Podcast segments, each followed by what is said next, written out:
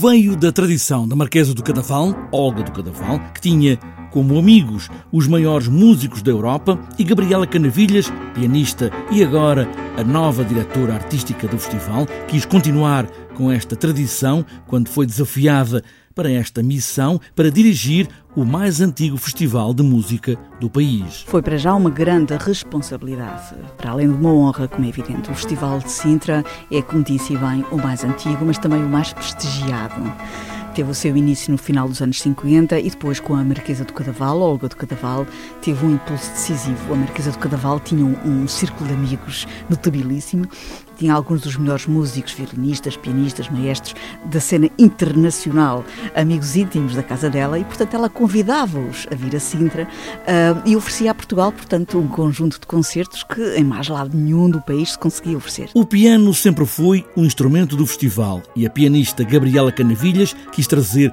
os melhores de todos a esta edição. É uma marca muito importante, mas não é exclusiva. Mas por ser uma marca muito importante, tinha que ter, como é evidente, nomes incontornáveis da cena internacional do piano. Por isso, nós vamos ter o Boris Berezovsky uh, no dia 30, que é só aquilo que é considerado do titã do piano, uh, a, a Deutsche Grammophon, que é a revista mais conceituada do, do piano e da música clássica, uh, intitulou precisamente o titã do piano. Onde se junta no programa o pianista também russo André Kurabanikov e ainda os portugueses Artur Pizarro, António Rosado e Adriano Jordão, um cardápio de pianistas que vão estar no Festival de Sintra, que se vai estender por todos os pontos geográficos. A descentralização musical é fundamental eh, hoje no século XXI, como é evidente. A música já não é um, um, um affaire de elites.